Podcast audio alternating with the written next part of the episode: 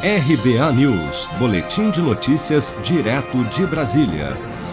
Em conversa com apoiadores em frente ao Palácio da Alvorada nesta quinta-feira, 7 de janeiro, o presidente Jair Bolsonaro, sem apresentar provas, enumerou supostas irregularidades no processo eleitoral americano e afirmou que, caso não haja voto impresso em 2022, o Brasil poderá enfrentar problemas semelhantes aos enfrentados atualmente no país norte-americano. Acompanhe. Olha só, pessoal, o, que, o pessoal tem que analisar o que aconteceu nas eleições americanas agora. Basicamente, qual foi o problema, a causa dessa, dessa crise toda? Falta de confiança no voto. Então lá, né, o pessoal votou e potencializaram o voto pelos Correios por causa da tal da pandemia e houve gente lá que votou três, quatro vezes, mortos votaram, foi uma festa lá. Ninguém pode negar isso daí. Então a falta dessa confiança levou a esse problema que está acontecendo lá. E aqui no Brasil, se tivermos o voto eletrônico em 22, vai ser a mesma coisa.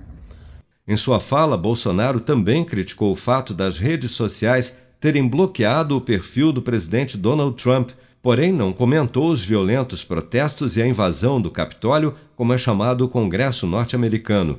Os protestos liderados por extremistas apoiadores de Donald Trump ocorreram nesta quarta-feira, dia 6 de janeiro, e interromperam por horas a sessão do parlamento americano que confirmou a vitória do democrata Joe Biden como novo presidente dos Estados Unidos.